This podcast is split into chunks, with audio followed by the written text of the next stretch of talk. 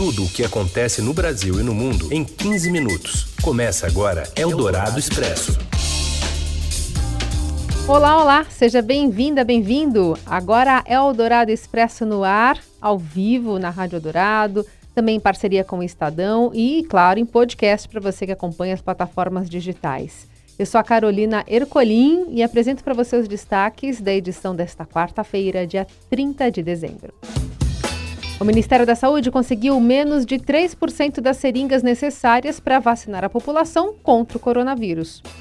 Reino Unido aprova a vacina de Oxford contra a Covid-19, principal aposta do Brasil no programa de imunização.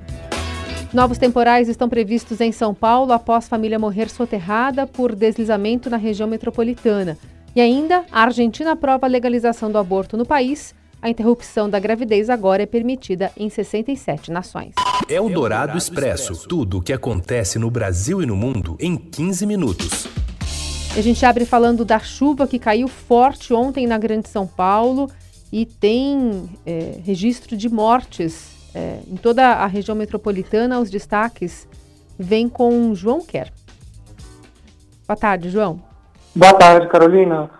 O temporal que atingiu a Grande São Paulo na noite dessa terça-feira deixou ao menos cinco pessoas mortas e outras duas desaparecidas em Embu das Artes.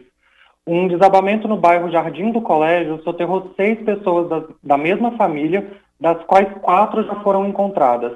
São elas Jaqueline Gomes, de 25 anos, e seus três filhos, um bebê de oito meses e outras duas crianças de 5 e 7 anos. O Corpo de Bombeiros, que deslocou uma equipe com mais de 40 agentes para a região, Ainda procura os corpos de Zenaide, tia de Jaqueline, e Pierre, seu neto de apenas um ano e cinco meses. Ainda em Embu, um homem de 56 anos também foi arrastado pela correnteza até o bairro de Santa Teresa. Ele foi socorrido, mas não resistiu aos ferimentos e faleceu antes de chegar ao pronto-socorro. A cobertura completa vocês podem encontrar no Estadão. Obrigada, João, pelas informações e reforço que o CGE, né, o Centro de Gerenciamento da Prefeitura aqui de São Paulo, tem previsão de chuva de novo, temporal que pode acontecer nas próximas horas em toda São Paulo e região metropolitana novamente, solo já encharcado. Há esse aviso para você que estiver circulando pelas ruas da capital e Grande São Paulo na tarde desta quarta-feira. Eldorado Expresso. Anvisa, Pfizer e AstraZeneca se reuniram nesta quarta-feira para tratar das análises das vacinas contra a Covid, das regras para o uso emergencial e o registro definitivo do imunizante. O encontro ocorre após a agência atualizar as diretrizes para análise e aprovação do uso emergencial. Entre as mudanças está o fim da necessidade de o laboratório informar um cronograma de disponibilização das doses ao país, e essas alterações vêm, então, eh, depois que o laboratório Pfizer, que produz a vacina com 95% de eficácia já, eficácia, já distribuído inclusive na União Europeia e nos Estados Unidos, sinalizar a desistência em pedir à Anvisa autorização do uso emergencial do imunizante no Brasil. O Reino Unido autorizou hoje o uso emergencial da vacina desenvolvida pela AstraZeneca em parceria com a Universidade de Oxford e a mesma desse acordo do Brasil com a Fiocruz. O imunizante foi aprovado pela agência regulatória britânica no momento em que as autoridades esperam acelerar a campanha de vacinação lançada no início de dezembro. A vacina de Oxford é a grande aposta também do governo brasileiro, que investiu quase 2 bilhões de reais para viabilizar a compra, processamento e distribuição de 100 milhões de doses do imunizante. A presidente da Fiocruz, Anísia Trindade, afirmou que a entrega final de documentos para o registro da vacina deve ser feita até o dia 15 de janeiro aqui no Brasil. A previsão é de que, primeiro, um milhão de doses seja entregue entre 8 e 12 de fevereiro.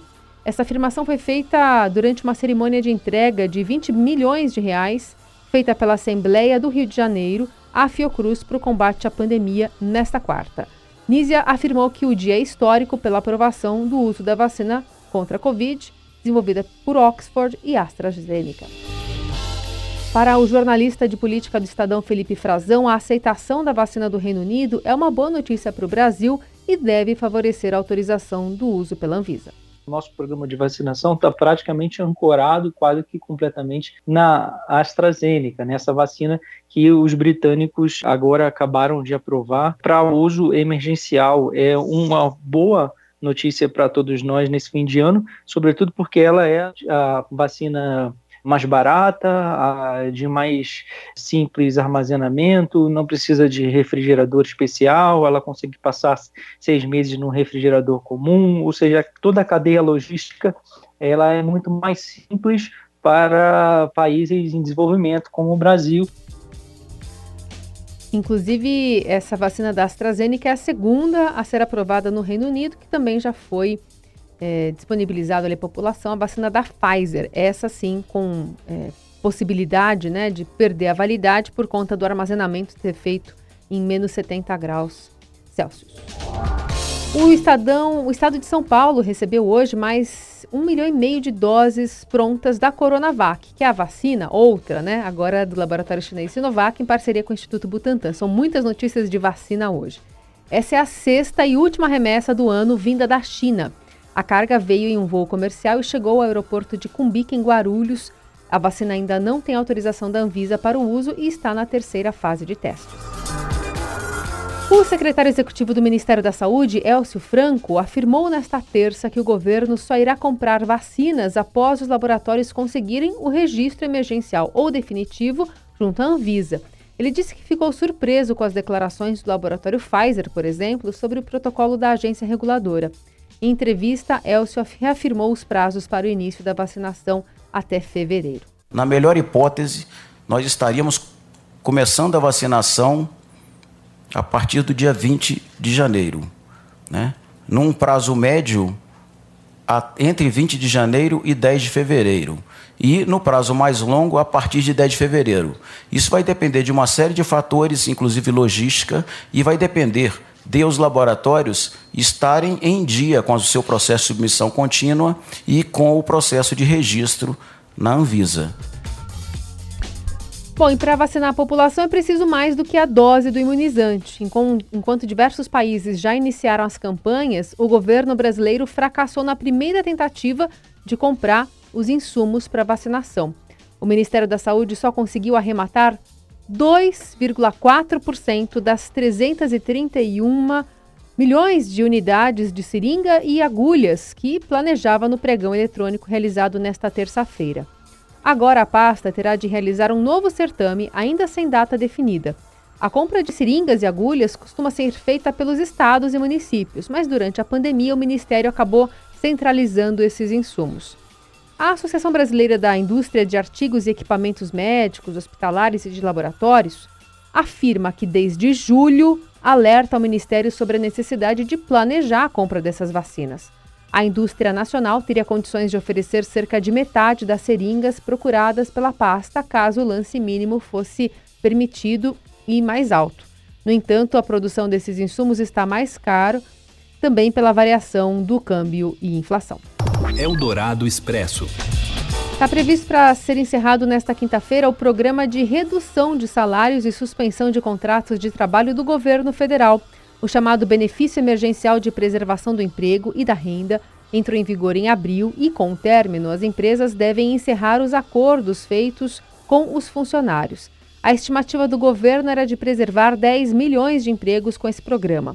Em entrevista à Rádio Dourado, vice-presidente da Associação Nacional dos Magistrados da Justiça do Trabalho, Luiz Augusto Colucci, explica que a medida, Luiz Antônio Colucci, explica que a medida tem possibilidade de seguir em vigor. A lei realmente abriu alguma possibilidade, né? E o próprio governo pode também acabar por prorrogar o estado de calamidade. Então nós não sabemos ainda como isso vai acontecer. No caso dos contratos suspensos, os salários são cobertos pelo governo federal até o limite do teto do seguro-desemprego, que é de R$ 1.813. Já quem teve a jornada reduzida recebe o salário proporcional da empresa e um complemento relativo a uma parte do valor do seguro-desemprego. Em ambos os casos, os trabalhadores estão cobertos em seus direitos e têm estabilidade pelo tempo equivalente à suspensão ou redução, de acordo com o vice-presidente da Associação Nacional dos Magistrados. Me parece ser uma suspensão atípica, aonde o 13 terceiro e as férias proporcionais desse período da suspensão são devidos e, no caso da redução, o pagamento pelo salário que é devido ao trabalhador. Governadores de 17 estados têm pressionado Brasília. Eles enviaram um ofício ao presidente Bolsonaro pedindo a prorrogação do estado de calamidade pública por seis meses. Na prática, isso torna menos burocrático uma série de ações do governo federal, como a liberação de recursos federais para o atendimento da população em si ou para entidades e órgãos públicos. Eldorado Expresso. Enquanto as infecções pela Covid aumentam por aqui, né, no Brasil, especialistas reforçam recomendações de distanciamento social. Na contramão, cidades turísticas pelo país recebem festas, muitas clandestinas, com centenas e até milhares de frequentadores no feriado do Réveillon. A realização de eventos do tipo tem se tornado uma guerra na justiça com disputas entre organizadores de festas, promotores do Ministério Público e governos. Na maior parte dos casos, atrações públicas de Ano Novo foram canceladas. Você ouve Eldorado Expresso. Eldorado Expresso, as notícias mais importantes de hoje. Uma delas vem da Argentina. O Senado aprovou nesta madrugada um projeto de lei que permite o acesso gratuito ao aborto até a 14ª semana de gestação. O projeto foi impulsionado pelo governo de Alberto Fernandes e foi uma reivindicação histórica de coletivos feministas.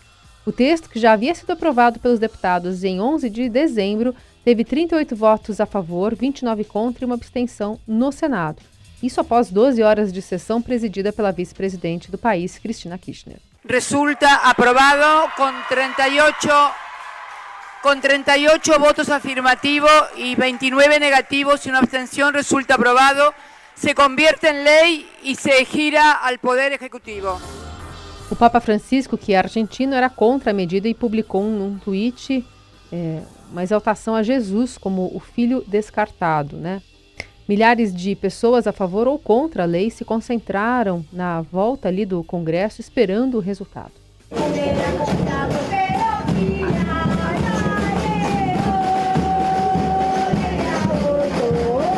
E mais cedo a gente é, conversou com a Eliane Cantanhede, colunista aqui da Rádio Dourado, e ela respondeu a pergunta de uma ouvinte sobre a influência, a possível influência no Brasil dessa decisão no país vizinho.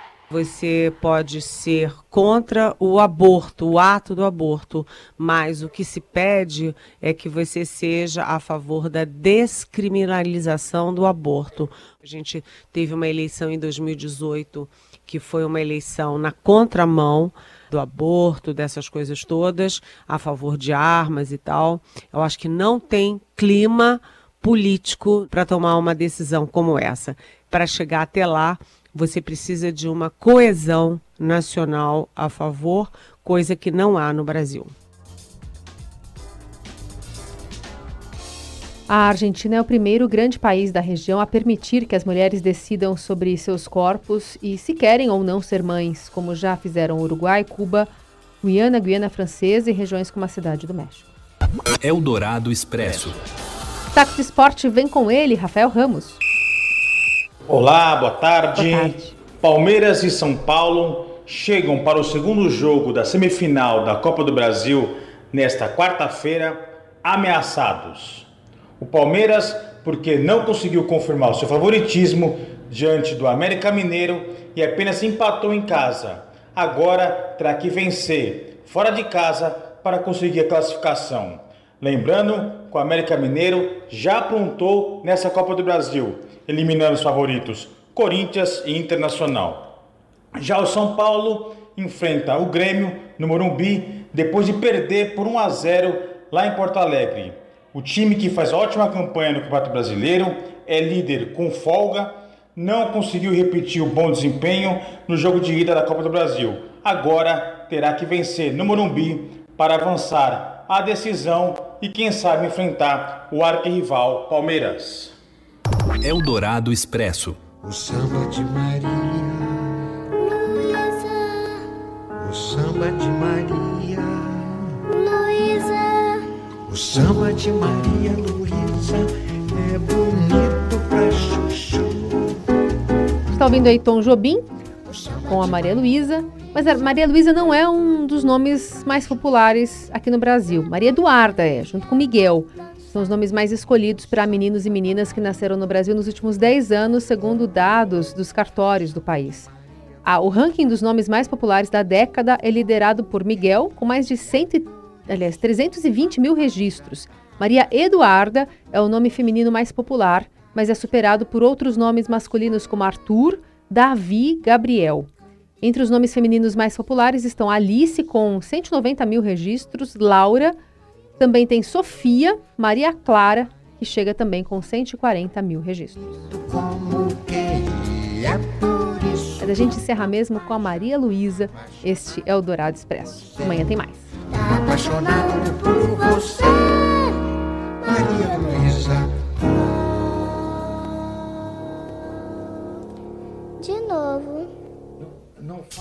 Você ouviu Eldorado Expresso tudo o que acontece no Brasil e no mundo em 15 minutos.